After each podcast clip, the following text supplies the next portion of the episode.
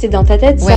La maladie à la mode. C'est quoi ce ventre de femme Oh là là, t'as tes règles ou quoi T'es une femme, c'est normal de souffrir. Non mais de toute façon t'as toujours un truc. Non, t'as qu'à prendre la pilule. T'en as marre d'entendre ces phrases? Alors abonne-toi car ce podcast est fait pour toi. Bienvenue sur le podcast Et alors? Je m'appelle Floriane, j'ai 29 ans et il y a 4 ans on m'a diagnostiqué d'endométriose après plus de 15 ans d'errance médicale. Et alors? Ça m'a réveillée. Pour la première fois de ma vie, j'ai pris conscience que ma seule et unique mission était de prendre soin de moi. Et que ce n'est que grâce à cette prise de conscience que je pourrais agir et à mon tour aider d'autres femmes à aller mieux. C'est pour cela que j'ai créé le Lab de l'Endo, la première marque engagée pour mieux vivre avec l'endométriose. Et alors, c'est une envie de dénonciation, d'appel à l'action, d'affirmation. Ici, on analyse ensemble ce que l'endométriose a révélé des dysfonctionnements dans nos corps autant que dans notre société. Toutes les semaines, vous m'entendrez solo au micro, aux côtés d'invités ou encore avec Sylvain, avec qui je partage ma vie et dont la voix masculine est si précieuse. Salut, c'est Sylvain. Si cet épisode te plaît, tu peux le partager en me taguant et laisser 5 étoiles sur ta plateforme d'écoute. Et petit rappel, cet épisode est rendu possible par Le Lab de l'Endo, la première marque de produits naturels engagée pour t'aider à mieux vivre ton cycle menstruel et l'endométriose. Hello à tous, j'espère que vous allez bien. Aujourd'hui, on accueille Sophie dans ce nouvel épisode du compte Instagram hypersensible.leader.coach. Hello Sophie, comment ça va? Bonjour Floriane, ça fait plaisir de te revoir. Je vais très bien, merci. Et toi? Très bien, merci. Bah, moi, je suis hyper contente de euh, t'accueillir. C'est assez euh, chargé de sens pour moi parce que euh, je t'ai connue euh, bah, il y a quelques années maintenant et tu as fait partie euh, des personnes euh, bah, qui ont changé ma vie quand même dans mon parcours thérapeutique et qui m'ont aidé à avoir plein de déclics et à reprendre le pouvoir de ma vie, comme on dit, et à aller mieux aujourd'hui. Donc, je suis hyper contente. Comme on s'en doute avec ton compte Insta, bah, le sujet, ton sujet principal, c'est l'hypersensibilité. Aujourd'hui, dans le podcast, on va aussi parler d'endométriose parce que euh, t'en, t'en souffres aussi.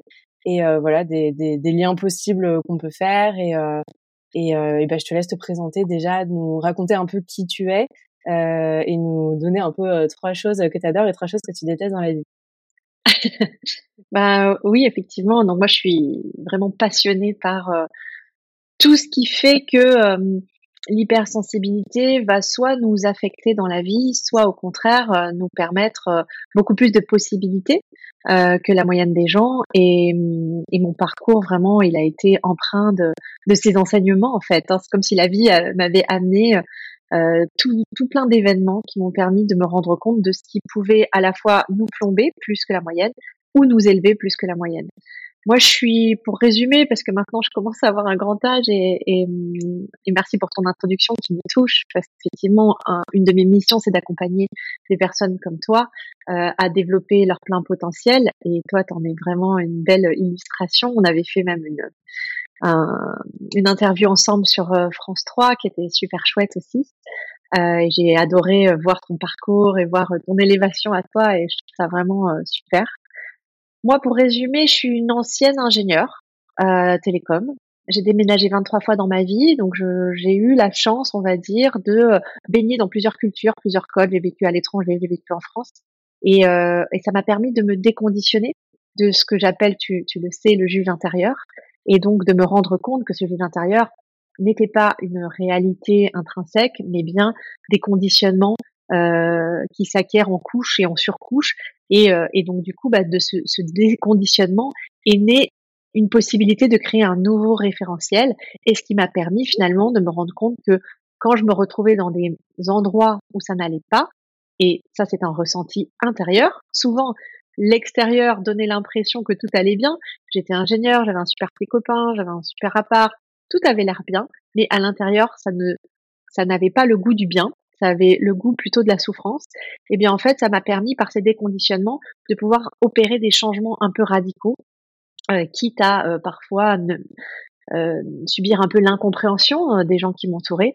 Mais ce parcours m'a permis d'oser et de me déconditionner pour faire des changements profonds. Et donc, bah, j'ai quitté mon métier d'ingénieur pour Bon, ça a pris sept ans quand même pour devenir coach. Je suis partie à San Francisco me former à des méthodes de coaching parce que sur ce parcours-là, je me suis rendu compte que dans ma souffrance, qui était plus de l'ordre d'une souffrance euh, psychologique, même si elle s'était traduite aussi par des souffrances physiques, eh bien en fait, je n'ai pas trouvé d'aide psychologique sur mon chemin. Les psys n'ont pas réussi à m'aider, les psychiatres n'ont pas réussi à m'aider parce qu'à l'époque, c'est ça qu'on allait voir il y a plus de 20 ans.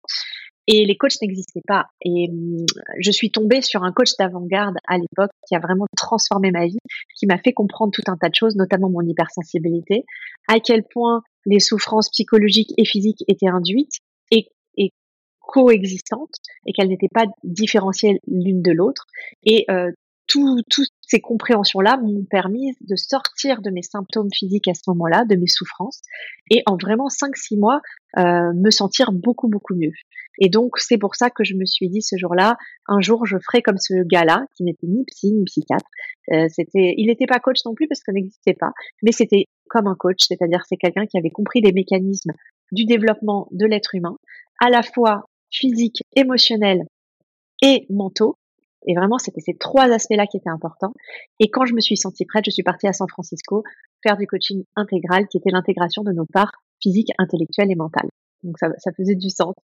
Et après ça, bah, j'ai construit euh, mon, mon, cabinet de coaching pour les cadres dirigeants d'abord, euh, pour travailler avec mon réseau, puisque j'étais euh, ingénieur télécom, puis manager, puis j'avais travaillé aussi euh, dans pas mal de grands groupes. Et, euh, et petit à petit, au début, je n'osais pas, et puis j'ai osé euh, vraiment parler de l'hypersensibilité. C'est ce qui me touchait vraiment à cœur. Et euh, bah aujourd'hui, voilà, j'ai une équipe de 1000 personnes. Euh, on a accompagné plus de 1000 personnes en tout. Et bah, en ce moment même, il y a une centaine de personnes dans tous nos accompagnements, dans tous nos programmes. Et, et c'est mon, vraiment mon, mon rêve qui s'est accompli quelque part de pouvoir aider un maximum de personnes à faire de cette hypersensibilité une force. Et en parallèle, je suis maman de deux enfants à moi et un beau-fils euh, qui est chez nous à temps plein. Voilà, et je suis mariée. Waouh. Donc pour les trois trucs que j'adore et les trois trucs que je déteste, ton petit ton petit challenge. Bah moi ce que j'adore c'est vraiment ma, ma famille, mes enfants, mon mari. Ça c'est vraiment au premier. Ensuite deuxièmement c'est coacher, voir des gens se transformer, voir des gens évoluer, voir des gens passer de je vais mal à je m'épanouis, je prends ma place dans la vie. Il n'y a rien de plus qui me qui me fait du bien à part euh, mes enfants et mon mari. Et puis euh, bah, le, troisième c'est mon lit. C'est vraiment quelque chose que j'adore. c'est le premier investissement que j'ai fait dans ma vie. C'est le, truc le plus cher que j'ai acheté quand j'étais étudiante encore, c'est d'acheter un lit avec un accueil moelleux, un truc de tout ferme, mais avec des ressorts, mais qui fait pas de bruit, qui, te fait comme un petit cocon. Voilà, j'ai une hypersensibilité vraiment euh, au niveau des, des sens, au niveau euh, de la peau, au niveau euh, voilà de, de, de, mon corps et, être dans mon lit douillet, c'est hyper important. Les trois trucs que je déteste, bah, c'est le manque d'empathie quand je vois des gens qui sont incapables de se mettre à la place de quelqu'un d'autre, euh, qui restent vraiment que sur un angle de vue et qui ont une incapacité à ouvrir leur esprit sur l'angle de vue d'autres personnes. Ça, c'est très dur pour moi. Euh, les gens qui prennent toute la, par exemple, les gens qui prennent toute la place dans le train, tu vois, dans la couloir, qui, leur euh, leur coude qui dépasse jusqu'à ton ah jusqu'à ta, poitrine quoi. Puis t'es là tu t'en rends pas compte ils s'en rendent pas compte. Ça c'est dur. Euh, ce que je déteste aussi c'est l'administratif. Et puis euh, bah, toutes les personnes qui, qui sont non évolutives. C'est-à-dire que malgré euh, beaucoup de réflexions de discussions etc qui vont tout le temps camper sur une position ça revient un petit peu au manque d'empathie mais pas que voilà, ça c'est très dur pour moi et c'est pour ça que j'adore le coaching, c'est parce qu'on fait évoluer les gens. Ceux qui n'arrivent pas du tout à évoluer et qui restent toujours dans leur vieux schéma, même en essayant d'autres choses, c'est frustrant pour moi. On va pas dire que je déteste ça, mais c'est très frustrant pour moi. Ouais, ouais, je suis pas alignée. Euh, je comprends trop ce que tu dis pour les gens qui prennent de la place dans le train, ça me rend ouf. Ou euh, le lit, pareil, mais exactement pareil. J'ai passionnée par euh, par mon lit aussi. je pense en plus quand on a de l'endométriose, c'est particulièrement vrai c'est important d'avoir un endroit refuge où on se sent super bien, hyper cocooning, ouais, pour se reposer euh, quand on a l'endométriose, t'as raison. Euh, bah merci pour euh, ce, cette belle présentation. Euh, t'as un parcours hyper inspirant. Et je me rappelle euh, la première fois que je t'ai découverte, c'était sur Clubhouse à l'époque. J'avais suivi ton club des hypersensibles, du coup, j'avais entendu ta petite conférence du coup que tu donnais sur Clubhouse et un jour, euh, je m'étais, euh, parce qu'on pouvait monter sur scène, on pouvait participer du coup euh, et intervenir et raconter son histoire. Et et je l'avais fait. Et j'étais hyper stressée, mais mais en fait je l'avais fait et j'avais été hyper contente de, de, de te poser ma question. J'étais hyper contente de pouvoir te parler du coup après avoir écouté tes conférences et après avoir eu plein de déclics en me disant waouh mais tout ce qu'elle me dit ça me parle. Et on m'a jamais dit tout ça. Et et du coup je comprends ce que tu dis quand quand tu dis que tu as été accompagnée par pas mal de psy ou de thérapeute. Et moi, c'était un peu ça. En fait, ça faisait quelques années que j'avais un mal-être. Pareil que toi, genre, bah ouais, tout allait bien dans ma vie, famille en apparence parfaite, un cercle d'amis, un boulot au top, chez Dior, CDI, Paris, appart, super. et, et, voilà, petit copain en apparence, relation parfaite, alors que pas du tout. Mais, mais voilà. Et, et je me disais, bah, pourquoi je ressens ce truc à l'intérieur de moi où ça va pas, je j'ai pas de joie de vivre en permanence, je me sens vraiment pas bien dans le fond. Et du coup, j'ai eu tellement de déclics quand j'ai entendu tes conférences. Et après, euh, et après, j'étais allée sur ton site, je crois, et tu proposais un test de l'hypersensibilité. Et c'est là que du coup, j'avais eu encore, j'avais continué dans mes déclics, j'avais fait ce test de l'hypersensibilité. Et là, je m'étais dit, ah ouais, en fait, je suis peut-être hypersensible. Et du coup, euh, là, ça me parle, en fait, tous ces concepts euh, d'hypersensibilité. Et après, du coup, bah, j'avais suivi ton programme euh, en pas de sup, du coup, qui a, qui a changé ma vie et qui a, qui a, qui a continué à me faire plein de déclics. donc, merci encore pour ça. Et du coup, dans tout ton parcours, donc, est-ce que tu peux nous raconter un peu à quel moment dans, dans, ton évolution en tant que femme, toi, tu as commencé à, à te poser des questions bah, sur tes douleurs physiques. Tu parles à un moment donné, euh, quand tu me disais tout à l'heure, euh, je ressentais aussi des douleurs physiques euh, à travers mon mal-être psychologique. Est-ce que c'est lié du coup avec ton cycle menstruel et tes premières douleurs d'endométriose? Alors, moi, mes premières douleurs d'endométriose, je les tirées vraiment vers 14 ans.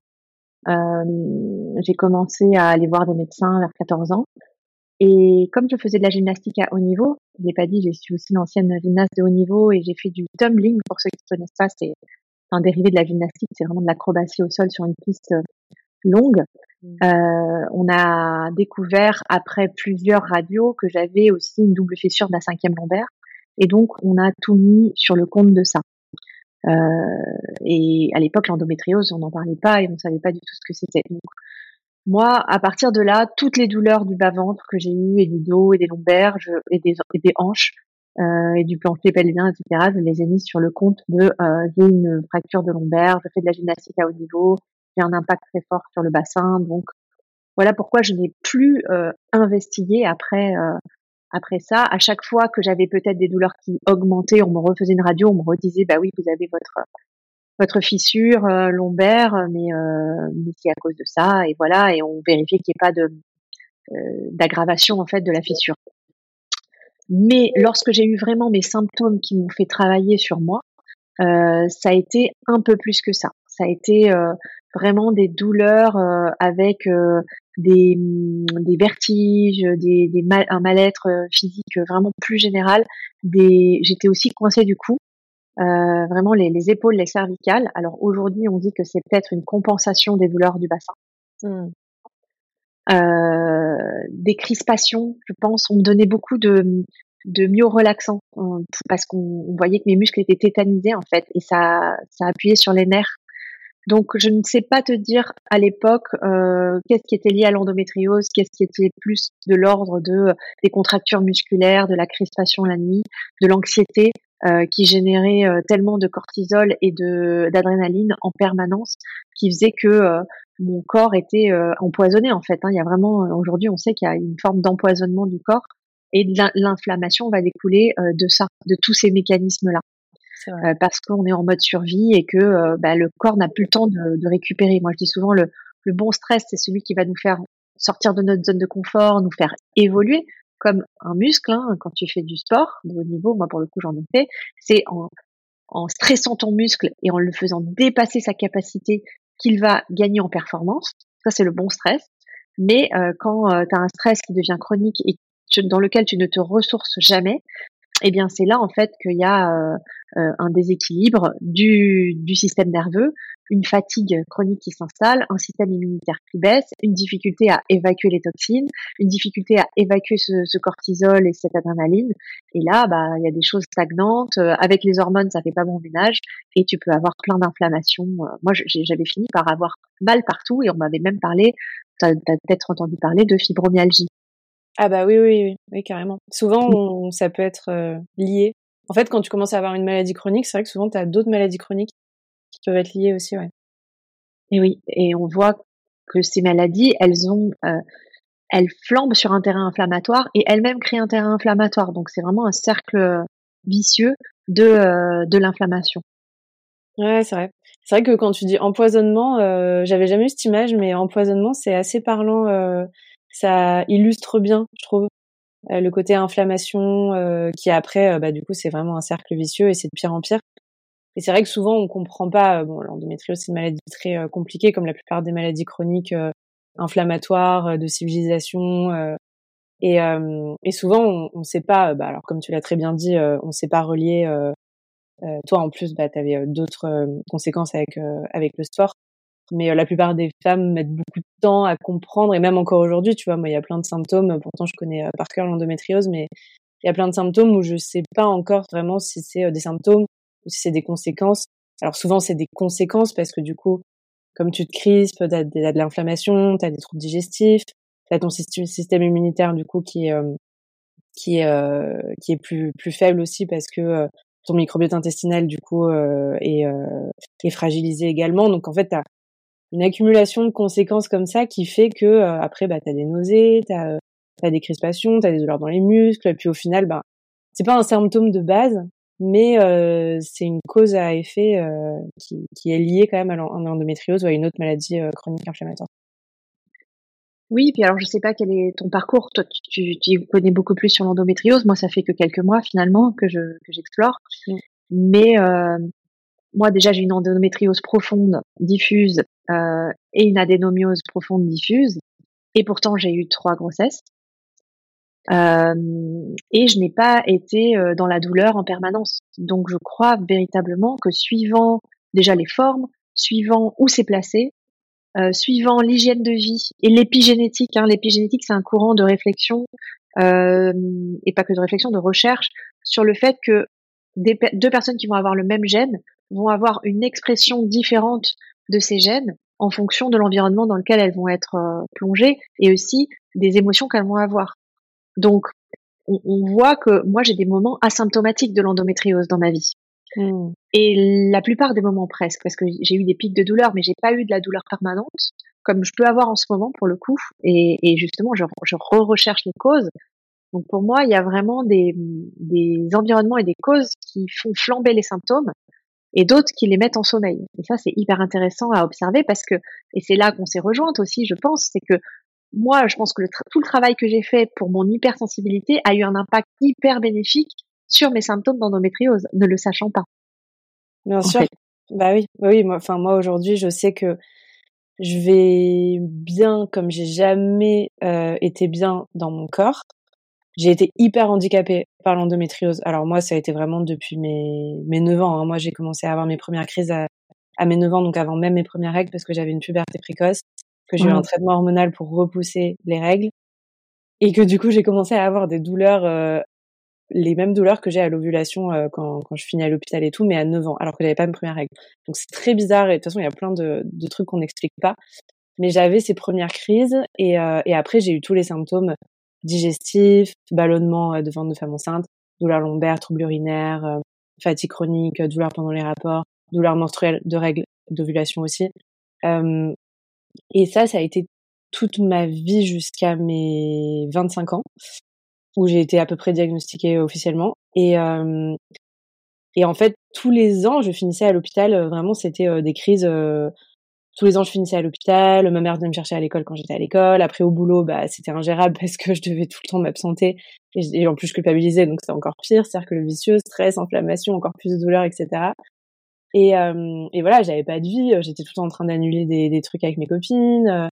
avec mes amoureux, c'était compliqué. Et, euh, et là aujourd'hui, j'ai plus du tout, enfin, je suis plus du tout handicapée par tout ça. Je vis mmh. complètement normalement, j'annule plus rien. Euh, enfin, c'est rare, tu vois, ça peut encore arriver. J'ai une crise de temps en temps, mais c'est rare. Et ça va être quand j'ai des périodes où j'ai plus de stress ou de fatigue, etc. Et là, je me rends compte aujourd'hui à quel point il y a un lien incroyable avec euh, l'émotionnel et la santé mentale, parce que du coup, bah, depuis mes 25 ans, j'ai travaillé hyper intensément à travers ton programme, à travers des thérapies que j'ai continué à faire aussi euh, en parallèle. Euh, et aujourd'hui, je vais beaucoup mieux parce que c'est la première fois de ma vie que je vais vraiment mieux dans ma tête. Donc, euh, c'est assez hallucinant et quand on en parle, enfin, faut le vivre pour le comprendre, je pense. C'est ça qui est hum, compliqué aussi. C'est très compliqué à expliquer aux gens.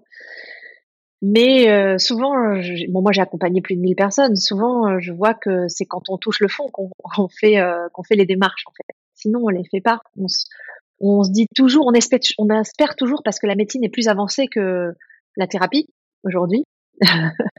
euh, on espère toujours que la médecine va régler le problème. Donc, on va en général de médecin en médecin quand on a des douleurs. Et, il faut le faire. Hein. Il ne s'agit pas de, dire c'est l'un ou l'autre, c'est l'un et l'autre. Mais euh, c'est quand la médecine en général euh, ne trouve pas de solution qu'on va vraiment se pencher sur euh, plus de, santé, des éléments de santé mentale, des thérapeutes, des coachs, euh, des, thérapies alternatives. Et, et c'est vraiment par la pratique qu'on se rend compte, et sur le long terme, parce que c'est beaucoup moins radical qu'un médicament quand même, faut, faut le dire. Euh, ça demande euh, de l'autodiscipline, ça demande d'oser changer sa vie, ça demande parfois aussi de changer ses codes et, et s'éloigner de certaines personnes. On en a parlé euh, plusieurs fois, toi et moi. Donc c'est ça, ça demande quand même de, de, de s'engager dans un chemin de, euh, j'allais dire estime de soi, mais c'est de, de, de, de self-care en fait. Mmh. Euh, et ça, quand on est hypersensible, hyper empathique, c'est totalement antinomique avec ce qu'on croit qu'il faut qu'on fasse dans la vie. Mmh. Parce qu'on croit que dans la vie, il faut qu'on s'occupe des autres. L'égoïsme, c'est surtout pas du tout euh, quelque chose qu'on peut supporter parce que derrière, ça nous génère de la culpabilité. Et la culpabilité, c'est un des trucs qu'on ressent en tant qu'hypersensible, qui est le plus destructeur et le plus euh, euh, énergivore. Et on voit à quel point euh, le fait de... C'est comme un, une attaque intérieure, en fait, permanente. C'est une auto-agression, c'est un auto-abus de, de se culpabiliser pour le moindre truc qu'on aurait fait qui aurait pu faire du mal aux autres, même quand on n'a pas fait exprès. Évidemment, je parle pas de la culpabilité saine où euh, quand tu as fait vraiment du mal à quelqu'un, tu vas t'excuser et tu t'en veux. Je parle d'un surcroît de culpabilité qui est lié à ce fameux juge intérieur qui fait qu'on est en permanence en hypervigilance pour les autres et que du coup, on va euh, se mettre toujours en dernier, euh, se s'occuper de soi en dernier et c'est ça qui va euh, faire un déséquilibre vraiment dans notre dans notre écosystème intérieur et qui va être le, le socle en fait de euh, de, de maladies ou de d'empoisonnement comme, comme on disait puisqu'on a parlé aussi de la nutrition il y a les hormones comme le cortisol, l'adrénaline qu'il faut évacuer, mais il y a aussi bah, toutes les toxines qu'on ingère, qu'on peut respirer ou qu'on peut manger. Et effectivement, si notre système est utilisé pour s'occuper de tous les autres, il n'est pas utilisé pour se nettoyer et on n'a pas un, un, système qui nous permet de bien nous nettoyer. Et l'inflammation, de ce que j'ai compris, hein, je suis pas médecin et mmh. vraiment il faut prendre avec des pincettes ce que je dis, mais moi de ce que j'ai compris, c'est que l'inflammation c'est un mécanisme du corps pour justement évacuer des choses qu'il n'arrive pas, qu'il n'a pas réussi à évacuer de manière plus saine. Normalement, on évacue par la transpiration, par le sang, par la respiration, par les selles, etc. Enfin, il y a tout un tas de mécanismes euh, d'évacuation du corps des toxines. Et quand ça ne marche pas, et parce que ces systèmes d'évacuation sont mis au repos quand on est sous stress, et quand on est sous culpabilité, et quand on est en hypervigilance, eh bien en fait, ces mécanismes-là qui sont pas des mécanismes vitaux sont mis en, veille, et mmh. donc le corps a mal évacué, et après il trouve des mécanismes de, de palliatifs, de d'évacuation qui sont de l'ordre de, de l'inflammation. Mmh. C'est intéressant euh, comment tu, tu parles de l'inflammation. C'est euh, hyper parlant, je trouve, et ça montre à quel point, euh, tu vois, la phrase "écoute ton corps quand il chuchote, il n'aura pas besoin de d'hurler". ça montre vraiment ça, en fait. oui, tu dis quand il y a du stress chronique, quand il y a des choses qui nous mettent en état en état d'hypervigilance et que le corps du coup change sa façon de fonctionner, il peut plus gérer les, les trucs classiques finalement il y a des symptômes euh, qui viennent nous faire prendre conscience en fait qu'il y a un il y a un problème et qu'il faut vraiment qu'on qu'on fasse attention à à ce qui se passe dans notre corps et dans notre tête et, euh, et qu'on mette en place des changements pour euh, bah, pour mieux prendre soin de nous. Et c'est vrai que tu as raison aussi quand tu dis ça ça me parle beaucoup parce que bah je l'ai vécu aussi et bon, comme la plupart des hypersensibles le fait de, de se dire qu'on prendre soin de nous, enfin se faire passer en priorité, être un peu égoïste, c'est un peu pas pas normal pour nous et on culpabilise de ça. Et euh, la phrase que, que, que j'adore, c'est mon mantra maintenant, et c'est dans le jingle du podcast, c'est euh, ça m'a fait prendre conscience, moi, quand j'ai été diagnostiquée d'endométriose, que ma seule et unique mission sur Terre, c'était de prendre soin de moi. Et que ce n'est que grâce à ça que je pourrais, à mon tour, ensuite, aider d'autres femmes à aller mieux, une fois que moi, j'aurais compris comment aller mieux. Et, euh, et ça, c'est puissant, en fait, quand on commence à comprendre ça. Euh, c'est la clé euh, pour vraiment avancer et, et se sentir mieux dans notre vie et puis, euh, puis pouvoir euh, aider les autres, parce que pouvoir aider les autres, bah oui, c'est ça, ça nous apporte aussi énormément, mais on peut le faire vraiment de manière efficiente, euh, voilà, qu'une fois qu'on s'est occupé de nous-mêmes, quoi. Le masque à oxygène dans l'avion, enfin, il y a pas mal de, de, situations qui illustrent bien ça. Euh, et donc, euh, toi, ce qui, qui m'interpelle aussi et ce que j'aime beaucoup, c'est que tu dis que tu as une endométriose profonde diffuse. Donc, donc ça, ça, veut dire quoi? Donc, ça veut dire qu'on a vu des lésions sur tes imageries qui sont répandues et qui sont bien visibles à un stade avancé, on va dire. Ouais. Et alors, à côté de ça, donc bon, tu as été commencé à être diagnostiquée toi très très euh, tard, hein, comme euh, beaucoup de femmes. Donc toi, on voyait euh, les lésions aux imageries assez propagées, on les voyait bien, donc à un stade assez avancé. Et, et pourtant, tu as eu trois enfants, tu nous disais de manière totalement naturelle, t'as pas galéré. Et, et ça, ça, je trouve ça bien d'en parler parce que hum, j'ai énormément de femmes moi qui m'écrivent tous les jours en me disant, euh, alors stade avancé ou pas, hein, euh, juste endométriose ou adénomiose, euh, que leurs médecins leur disent qu'il faut se dépêcher, que ça va être compliqué, que parce qu'elles ont de l'endométriose, euh, ça, voilà, faut, faut pas trop tarder à avoir un enfant. Euh, clairement, parfois on dit ça à des jeunes de 20 ans qui me m'écrivent en me disant mais moi je j'ai pas de copain et puis même je pars d'enfant tout de suite. Euh, comment je fais ou euh, ou parfois il y en a aussi elles sont tellement stressées que du coup quand elles arrêtent la pilule elles se disent bah de toute façon moi ça va être hyper galère comme les médecins m'ont dit. Donc euh, j'ai le temps. Au final elles tombent enceintes en deux secondes et du coup elles disent ah bah non en fait moi je voulais tomber enceinte dans six mois. Je pensais que ça allait être facile. Ou il y en a aussi j'ai eu pas mal de témoignages sur ça qui m'ont fait vraiment de la peine qui m'ont dit bah en fait moi je suis tombée enceinte quand j'étais hyper jeune les médecins m'avaient dit que ce serait compliqué. Si j'avais enfin en temps normal je me serais dit bah j'avorte parce qu'en fait c'est pas du tout le moment pour moi et je voilà je c'était pas mon choix d'être enceinte tout de suite. Et qui l'ont gardé et qui se disent bah en fait euh, après j'ai eu des enfants aussi euh, très facilement et euh, voilà. Donc c'est vrai que c'est bien de se dire aussi qu'il y a pas mal de femmes qui qui montrent qu'en fait c'est possible d'avoir des enfants naturellement même avec une endométriose avancée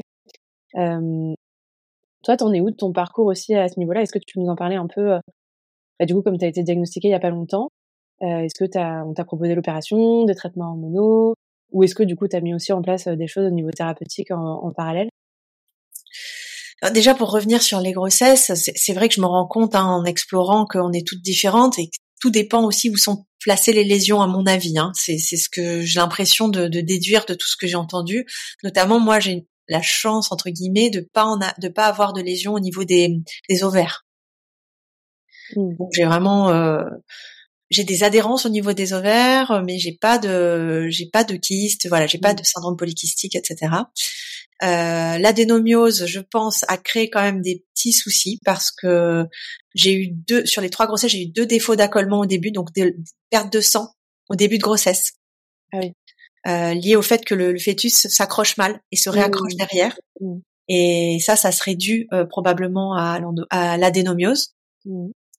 Euh, voilà. Mais sinon, j'ai eu trois grossesses effectivement euh, relativement facilement, 30, 36 et 38 ans. Mmh. Euh, la, la, deuxième a été un peu longue. On a mis 15 mois pour y arriver. Mmh. Donc quand même, je pense que ça, ça a joué. Mmh. Euh, les deux autres étaient des accidents. Donc, enfin, des accidents alors que euh, on faisait attention. Enfin, vraiment. Donc, voilà. Euh, donc une où on a galéré pendant 15 mois, mais par contre j'ai jamais fait de fausse couche. Voilà. Ah oui, donc c'est fou ça, parce qu'en fait il y a eu un moment où tu étais quand même hyper fertile parce que tu faisais attention et c'est quand même arrivé. Donc faut quand même être pas mal fertile. Oui. Et puis il y a un autre moment où bah t'étais plutôt dans le la case infertile parce que t'es infertile au bout de 12 mois d'essai, je crois, où euh, où il y a rien. Ouais. Et c'était le moment où je le voulais vraiment. Enfin, c'était vraiment, j'avais mis une pression énorme dessus. Donc la vie est ironique quand même. Et je crois que quand on, on veut vraiment quelque chose et qu'on a peur de pas l'avoir, euh, bah il y a du stress. Mmh. Et le stress et les hormones et le, le, corps font pas bon ménage malheureusement. Mmh. Donc je sais que j'avais fait un petit travail euh, notamment avec ostéo et euh, re-thérapie, re-coaching, euh, re-aller regarder. Alors il s'avère que bon, le, le- la première grossesse en fait j'ai avorté Mmh. et je pense qu'il y avait une culpabilité énorme de ça, avec une croyance que j'allais être punie de ça. Mmh. tu vois? Et donc je pense qu'il y a eu aussi ce travail-là que j'ai fait pour tomber enceinte de- du deuxième, qui était en fait mon premier enfant. Euh, et celui d'après, euh, bah, c'était la, c'est pas vraiment un accident, mais c'était la première fois qu'on se protégeait pas en fait, et c'est arrivé tout de suite. Et on m'a dit qu'avec l'endométriose et l'adénomiose, une fois qu'on avait eu une première grossesse, normalement, euh, on peut les enchaîner, c'est plus facile. C'est-à-dire que le terrain est fait par le premier pour enchaîner le deuxième comme ils sont très rapprochés les deux miens, eh bien en fait, euh, voilà, le deuxième ça a été très très facile, là où le premier ça a mis 15 mois finalement. Ah oui. Voilà, voilà déjà ma, ma, ma- mon expérience avec les grossesses. Après, euh, sur la maladie, moi comme j'ai 46 ans et que ça a été diagnostiqué qu'à 46 ans, donc toi tu dis souvent 7 ans d'errance thérapeutique, bon bah moi c'est c'est plutôt euh, 30. Mmh. Euh, ce qui m'est proposé, c'est plutôt hystérectomie. Euh, on m'a pas proposé d'hormones parce que bah moi ça fait déjà 20 ans que j'ai arrêté les hormones, j'avais arrêté la pilule et je je voulais pas en prendre en fait. C'était un peu dans mon cahier des charges de départ. Qu'est-ce qu'on peut faire sans me faire prendre des hormones maintenant? Euh, En plus, euh, pour moi, voilà, au niveau euh, cardiovasculaire, euh, je, je suis pas tranquille avec le fait de prendre des hormones. Euh, mais bon, c'est personnel. Hein. Et donc, euh, ce qui m'est proposé, c'est c'est hystérectomie uniquement. Donc aujourd'hui, je suis dans un parcours de réflexion autour de ça. J'ai pas pris la décision. Moi, mon rêve, ce serait vraiment de retrouver le fait d'être asymptomatique euh, en rééquilibrant ma vie, parce que il y a clairement pourquoi j'ai pourquoi j'ai refait des des recherches médicales, c'est parce que j'ai mes douleurs qui ont flambé ces derniers mois. Ça fait neuf mois que j'ai des douleurs très aiguës, au moment de l'ovulation notamment. Et donc, c'est là qu'on a découvert mon adénomiose et mon endométriose. Mais moi, je sais que j'ai été quasi asymptomatique à des grands, longs moments de ma vie. Donc, j'essaye pour l'instant de revenir sur un équilibre et j'ai radicalement transformé mon rythme de vie. J'étais, bah, comme tu le sais, chef d'entreprise avec une équipe ça, ça a flambé très très vite pour le coup. Tu vois, le, le mot flamber, c'est comme flamber les douleurs, mais la, la boîte a flambé. Euh, j'ai eu euh, bah, trois enfants, enfin deux enfants à moi plus un que j'ai élevé en partie puisqu'il est venu vivre à temps plein chez nous. Tout ça a été concomitant avec des difficultés relationnelles, avec ma famille de l'autre côté, avec euh, des amis.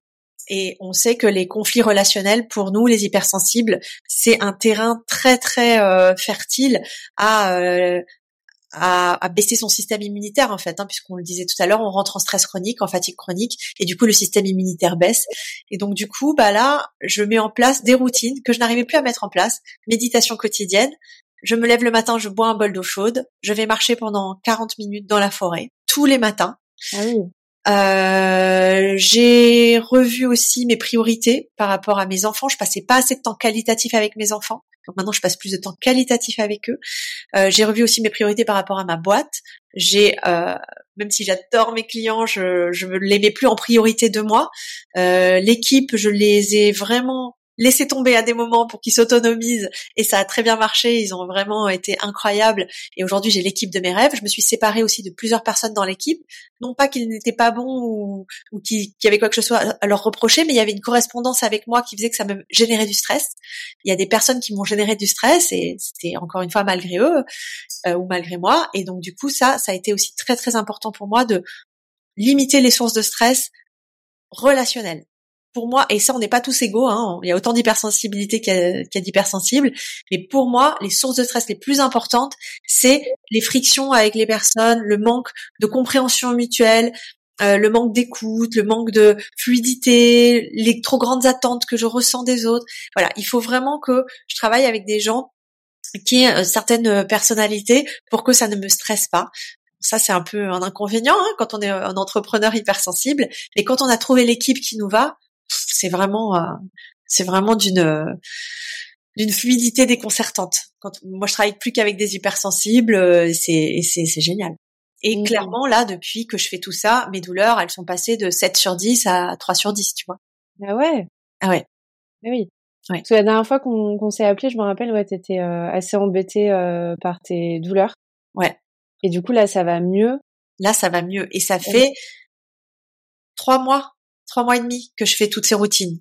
Donc au début, ça, ça suffit. Enfin, c'est pour ça que je dis que c'est beaucoup plus lent que prendre un cachet. Oui. Et J'ai aussi changé mon alimentation Ouais. de manière radicale. Ah ouais? Parce que j'ai suivi un programme pour la fibromyalgie qui le disait. J'ai dit bah tiens, j'essaye puisque moi j'essaye. Je suis une exploratrice. Ouais. Et j'étais déjà sans gluten et sans lactose. Et là, je suis passée sans gluten, sans lait, aucun lait. Ah. Et je lis les... Le, le gars qui fait ce programme, il est assez marrant, mais c'est un ayatollah. Mais du coup, je l'ai suivi et je crois vraiment que ça a eu un impact. Euh, il- je lis tout, tout, tout, toutes les étiquettes. Et s'il y a des traces de lait ou de tout ce qui est euh, exhausteur de goût, glutamate de sodium, maltodextrine, etc., tout ce qui est euh, ces dérivés-là de, de, de glutamate de sodium, je ne prends pas. Et vraiment, ça, ça a été hyper game changer pour moi. Tu sais, tout ce qui va être euh, goût barbecue, euh, les... moi j'adorais les chips aromatisés. On m'a fait arrêter, je prends que des chips nature, c'est un peu triste. Euh, mais franchement, ça a changé euh, mon, mon- mes intestins vraiment beaucoup parce que donc moi avec l'endométriose j'ai des adhérences intestinales. Je n'ai pas d'endométriose intestinale, c'est-à-dire que c'est pas directement sur les intestins, mais il y a beaucoup d'adhérence. Donc du coup, ça crée euh, ben, un blocage dans la digestion et notamment j'ai un SIBO qui en découle. Mmh, oui. Et donc, euh, bah, il a fallu que je trouve comme ça des équilibres pour euh, bah, que ça soit pas bloqué en fait. Donc, en plus de tout ce que je t'ai dit tout à l'heure, la marche matinale, l'eau chaude, euh, arrêter le gluten, arrêter le lait, je mange aussi un peu moins de FODMAP, mais là je l'ai réintroduit petit à petit parce que sinon tu sinon la vie est pas drôle. hein. Et puis en plus, euh, et puis en plus, euh, tu vas tu vas avoir des carences au bout d'un moment. Mais là, je vois que les FODMAP ne me font plus mal. Et puis je prends de l'aloe vera le matin, de la glutamine aussi pour les intestins. Ça a énormément changé euh, la donne pour moi. Et là, j'essaye un truc que le gars euh, con- conseille, euh, c'est euh, de prendre de l'argile verte, de la boire un verre par jour. Et j'ai l'impression que, que ça équilibre pas mal l'ensemble. Mmh. Un autre truc hyper important, moi, que j'ai remarqué, parce que tu vois, mes douleurs, elles ont flambé à l'époque euh, où je suis tombée dans le développement personnel, donc il y a, il y a 25 ans, au moment où j'ai arrêté le sport. Et en fait, on parlait tout à l'heure de comment évacuer les toxines du corps, mais la transpiration, pour moi, c'était un, ce qu'on appelle un émonctoire, donc un, quelque chose qui évacue les toxines de ton corps, qui était ultra fort. Et quand j'ai arrêté le sport, ça stagnait. Et ça, ça Mmh. crée de l'inflammation. Et quand je vais marcher tous les matins, je vais pas juste marcher tranquille. Je me fais transpirer. Tu vois? Je marche vite et fort. Et je me rappelle, il y a deux ans, quand j'avais commencé à avoir des douleurs, je faisais de- du vélo elliptique tous les, toutes les semaines où je transpirais vraiment beaucoup et mes douleurs, elles baissaient énormément. Donc l'évacuation de toxines par la transpiration, la peau, ça peut vraiment être euh, donc il y a par la digestion, par la transpiration. Euh, voilà, globalement c'est les les deux les plus importants. Il, faut vraiment réfléchir à comment faire en sorte de transpirer. C'est c'est bête, mais je crois qu'on n'est pas fait pour être des êtres sédentaires derrière un ordinateur toute la journée. Et transpirer, ça fait partie de nos de, de notre mode d'évacuation des toxines. Mmh. Et c'est pour Ouais, ça qu'on dit le sport, ça fait du bien, ça nettoie le cerveau, ça nettoie la tête, ça oxygène. Ouais, mais pas que. Ça évacue les poisons dans notre corps. C'est vrai. Ouais, il y a une étude euh, qui est en cours sur euh, les bénéfices du sport sur euh, la réduction des lésions d'endométriose. Et euh, il y a des résultats euh, plutôt positifs hein, pour euh, pour le moment, mais c'est ça ça nous étonne pas quoi. Mais bon, en tout cas, c'est cool que la, la science aussi puisse le le prouver. Et euh, et t'as raison aussi parce que je me rappelle à un moment, moi, je faisais pas mal. J'allais dans une salle de sport où il y avait sauna hammam. Euh, du coup, bah, j'adorais, hein, j'y allais tout le temps. Et, euh, et j'ai gardé ça, tu vois, avec Sylvain, on essaie de temps en temps d'aller dans un centre à côté de chez nous, il y a sauna, hammam, il y a des trucs euh, d'eau, euh, hydrothérapie, il y, a un, il y a un bain glacé aussi avec la cryothérapie. Et ça, je, je trouve que c'est pareil, ça change énormément euh, la donne, euh, autant sur la santé mentale que physique. Et le fait, euh, t'as raison, hein, de, de transpirer, c'est hyper important, enfin, pour éliminer les toxines, pour faire un, un vrai travail euh, sur le corps, c'est hyper important, ça change tout. Euh, merci, tu nous as donné plein de plein de petites techniques. Euh, c'est toujours cool de se partager un peu. En vrai, il y en a plein. Euh, faut faut piocher, faut pas mal s'informer, faut se faire accompagner aussi souvent. euh, naturopathe. Enfin moi, la naturopathie, ça avait changé ma vie à ce niveau-là parce que ça permet du coup que quelqu'un nous, nous fasse un peu un programme personnalisé de tout ce qui existe.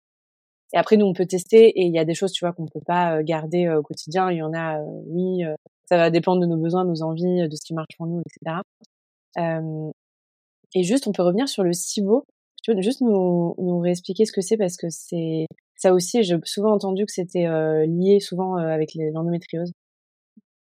Bah, un SIBO, c'est une pullulation anormale bactérienne au niveau euh, de l'intestin grêle et de, de l'œsophage, estomac, œsophage. Donc c'est normalement des, bactéries qui doivent se retrouver dans le côlon et qui, parce qu'il y a stagnation, euh, remontent en fait et pullulent. Et donc du coup, ça crée des douleurs, des ballonnements, euh, des, des, gaz, des voilà, des, des crampes. Et euh, ça peut aussi aller jusqu'à euh, remonter acide.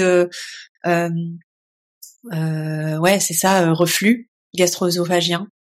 Mmh. Et moi, donc, ils ont fait une journée d'analyse à l'hôpital. donc, c'est des tests respiratoires. Et ils se sont rendus compte donc que j'avais, euh, je crois, 20 fois trop euh, de, de, de pullulation par rapport à la normale. Donc c'est testé sur des sur les gaz de ta respiration. Donc j'avais un taux 20 fois supérieur à la normale. Et donc j'ai fait un traitement antibiotique de 10 jours. Ça a baissé à deux fois la normale. Et là je suis sur un terrain de fond avec. Euh... Donc ils disent de prendre du gingembre. Euh, les médecins, hein, euh, pour euh, bah, qu'il n'y ait pas ces bactéries qui, qui, qui, se réinstallent en fait. Mmh.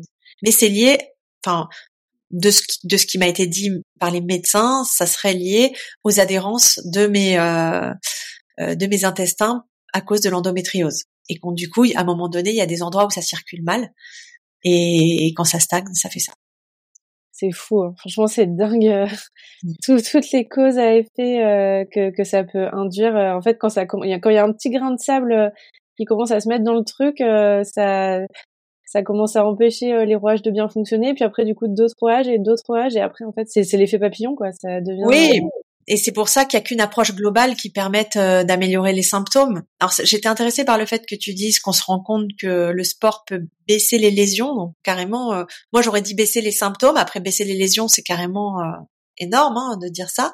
Il y, avait une étude qui avait montré, alors c'était pas vraiment prouvé, je sais pas où ça en est, que ça pourrait, les lésions d'endométriose pourraient aussi se nourrir d'un manque d'oxygénation.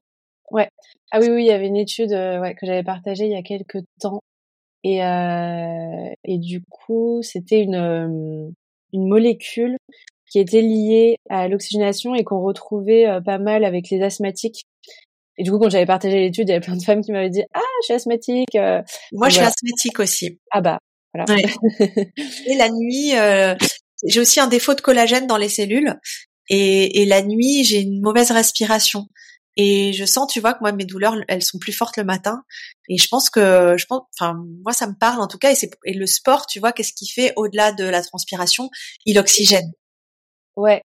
Donc c'est intéressant de voir moi, ça. tu vois, je suis pas asthmatique, mais euh, bah, comme je suis anxieuse euh, chronique, j'ai toujours euh, une mauvaise respiration. Ouais. Mon diaphragme a été euh, coincé la majorité de ma vie et j'ai compris ce que c'était d'avoir un diaphragme débloqué il y a seulement deux ans quand j'ai commencé la kinésithérapie qui m'a énormément aidé.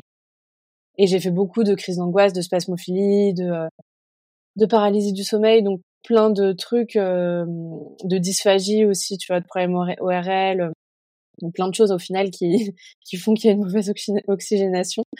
Euh, et, et, ouais, de toute façon, avec l'endométriose, on voit souvent, il y avait une étude qui était sortie d'ailleurs qui était assez intéressante sur le lien entre les abus euh, physiques ou émotionnels vécus et le développement de l'endométriose. Donc encore une fois, bah là, ça peut être lié à tout ça, bah, à l'anxiété chronique, au stress chronique, à l'inflammation qui, euh, qui se développe. Euh, mais c'est vrai que, que souvent, ouais, on, observe euh, ce lien qui qui est assez dingue, quoi.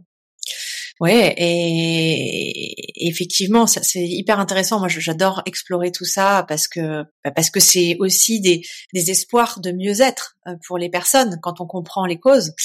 Euh, moi, ce que je remarque euh, dans mes dans mes accompagnements, dans les personnes qu'on accompagne, c'est qu'il y a une interconnexion entre les gens qui ont vécu des abus et les gens qui ne savent pas bien euh, s'aimer eux-mêmes. Mmh. Euh, Qui s'abusent eux-mêmes en fait.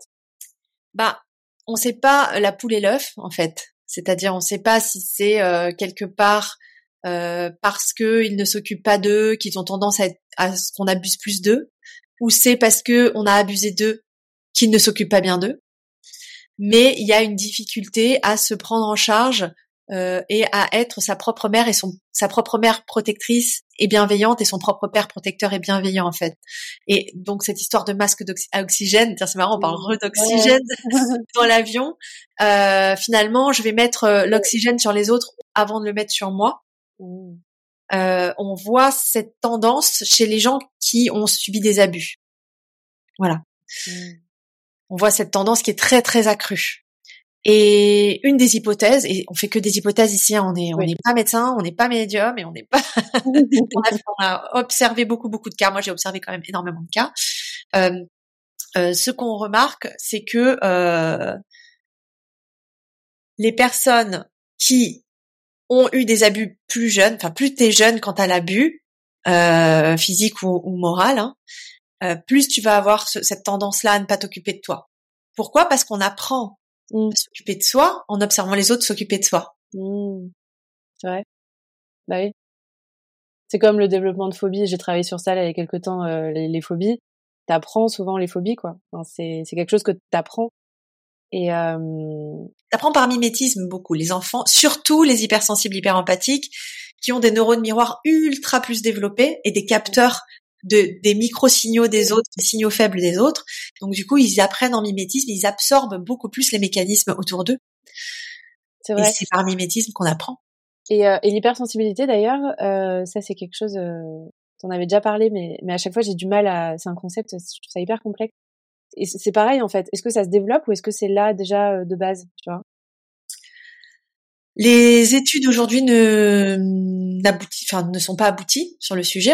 C'est, balbutiant. Est-ce qu'un jour on arrivera à prouver d'où ça vient? Je ne sais pas. C'est difficile. Hein. Euh, moi, j'ai ma croyance euh, qui est que il y a quand même une hypersensibilité innée.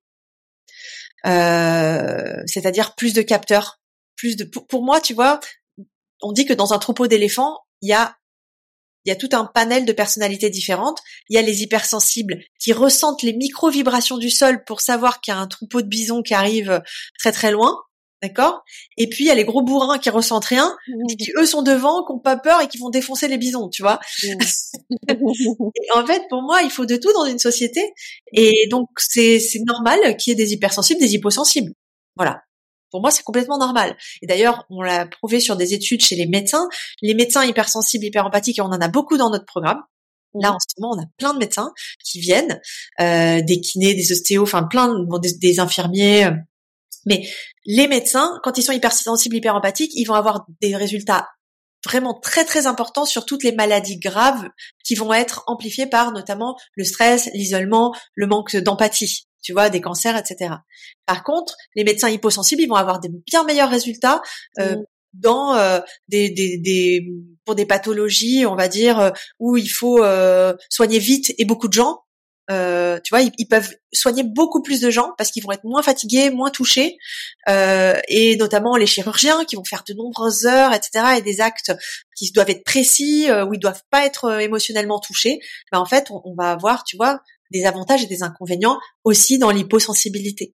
Mmh. Donc, pour moi, les hypersensibles, il, il y en a 25% de la population et c'est inné. Voilà. C'est très amplifié lorsque tu vas avoir euh, des parents qui sont pas très empathiques et donc tu vas ou, ou qui sont émotionnellement indisponibles euh, et là tu vas avoir du coup une suradaptation de l'enfant hypersensible qui va non pas développer ses super pouvoirs mais qui va les enfin comment dire qui va pas les créer ses super pouvoirs mais qui va les développer c'est-à-dire qu'il les avait déjà il capte euh, que son parent n'est pas disponible et donc du coup il se suradapte pour créer la connexion et donc ce qui était déjà quelque chose d'inné se développe encore plus et encore plus fort et encore plus vite. Voilà. Mmh. Après, il est prouvé que certains symptômes du choc post-traumatique vont ressembler à l'hypersensibilité, mais ça n'en est pas.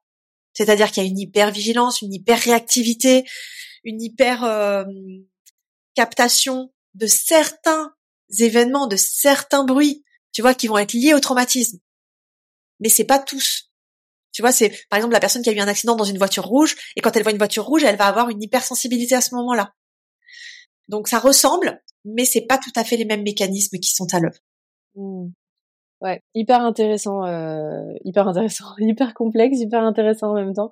Mais comme l'endométriose, je fais souvent des parallèles où l'endométriose c'est pareil, il y a plein d'études, on sait pas trop encore comment ça marche. La génétique est en cause, on le voit, il y a des cellules déjà dans le fœtus euh, finalement qui auraient l'endométriose. Puis après ça se développe ou ça se développe pas, génétique, épigénétique aussi qui va rentrer en compte. Donc voilà, que que de sujets complexes et passionnants. Et euh, merci beaucoup en tout cas pour euh, pour toutes ces explications, pour tous les, les partages de ton expérience et de ton vécu aussi. Tu nous as beaucoup livré, euh, toi, euh, ce que tu as vécu euh, personnellement et c'était hyper touchant. Donc, merci beaucoup pour, pour ça. Est-ce que tu avais quelque chose à rajouter pour le mot de la fin? Euh, écoute, je voudrais vraiment laisser tout le monde avec un message d'espoir. Euh, c'est Anita Morgiani qui est une de mes mentors qui dit euh, occupez de vous comme si votre vie en dépendait parce qu'elle en dépend. Et oui, c'est pas égoïste de s'occuper de soi, euh, c'est la base. Moi, je dis souvent, on n'est pas euh, le héros du film de qui que ce soit sur Terre, à part d'une autre. Et donc, euh, on est à la fois le réalisateur, le scénariste, le scénario et l'acteur. Ça fait beaucoup. on peut faire crever le, le héros, on peut, on a, on a la possibilité. Mais on peut aussi euh, lui faire faire des, des belles choses et lui faire euh, euh, comprendre ses erreurs et progresser et, et être bien. Donc, euh, pour moi, c'est vraiment ce message, c'est prendre la responsabilité de sa vie, de son bien-être. Les médecins eux-mêmes et Dieu sait que je, je, je m'appuie beaucoup sur la médecine et je, je, vois beaucoup de médecins et je parle beaucoup avec des médecins que je trouve de plus en plus ouverts d'esprit. Enfin, vraiment, ça, ça me touche beaucoup parce que je vois que les médecins sont impliqués aujourd'hui, mmh. euh, mais ils ne savent pas tout. Moi, aujourd'hui, j'en vois beaucoup et beaucoup se contredisent, malheureusement, parce que ce sont des choses, l'endométriose, l'hypersensibilité, qui sont mal connues, mal comprises. Ça n'est que des hypothèses. Donc, faites-vous votre propre opinion et surtout, soyez pragmatique. Le pragmatisme, c'est confronter des théories extérieures qu'on nous impose ou qu'on nous propose à notre propre réalité. Voilà. Moi, la glutamine, ça fonctionne. L'aloe vera, ça fonctionne. Arrêter le lait, ça fonctionne. Toi, si tu as envie d'essayer, essaye. Mais si ça fonctionne, tu continues. Si ça fonctionne pas, t'arrêtes. Il n'y a pas de vérité. Il n'y a pas de vérité absolue. On voit qu'aujourd'hui, c'est, c'est, enfin, c'est multifactoriel. Donc, chacun pourra trouver ses solutions, j'y crois fort. Je crois aussi, et ça c'est une croyance que je vais imposer à personne, mais qui m'aide beaucoup, euh, que tout a un sens, y compris les douleurs, euh, qu'elles sont là pour, pour redéfinir, réajuster une, réajuster une trajectoire, donc écouter les messages qu'elles ont à nous amener.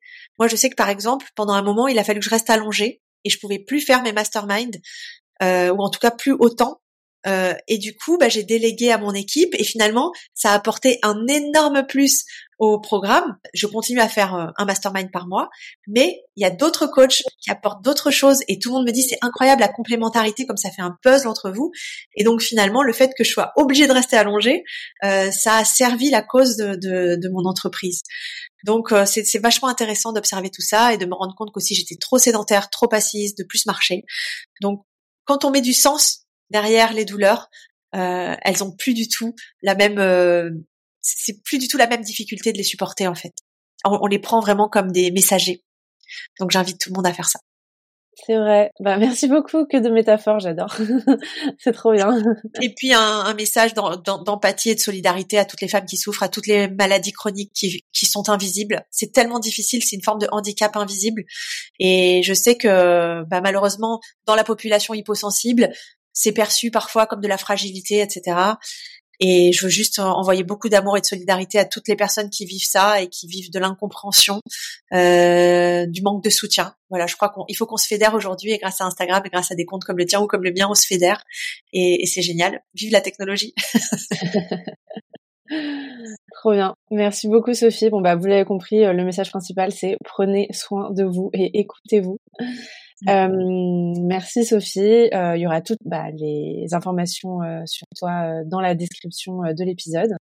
Et bah, prends soin de toi aussi. Je te souhaite d'aller mieux avec l'endométriose. Mais en tout cas, tu es sur la bonne voie. Donc, je suis super contente de voir que ça va mieux. Et, et puis, je te dis à très bientôt. Merci beaucoup Floriane. Je t'embrasse fort et à bientôt. Merci pour cette interview qui, qui était très riche. Merci d'être resté jusqu'au bout. Et maintenant, on compte sur toi. Si cet épisode t'a plu, tu peux le partager en nous taguant sur les réseaux et le noter sur ta plateforme d'écoute. Et petit rappel, cet épisode est rendu possible par Le Lab de Lando, la première marque de produits naturels engagée pour t'aider à mieux vivre ton cycle menstruel et l'endométriose. N'hésite pas à nous écrire si tu as des questions ou simplement envie de discuter. Sur les réseaux ou par mail, on répond à tout le monde. À bientôt!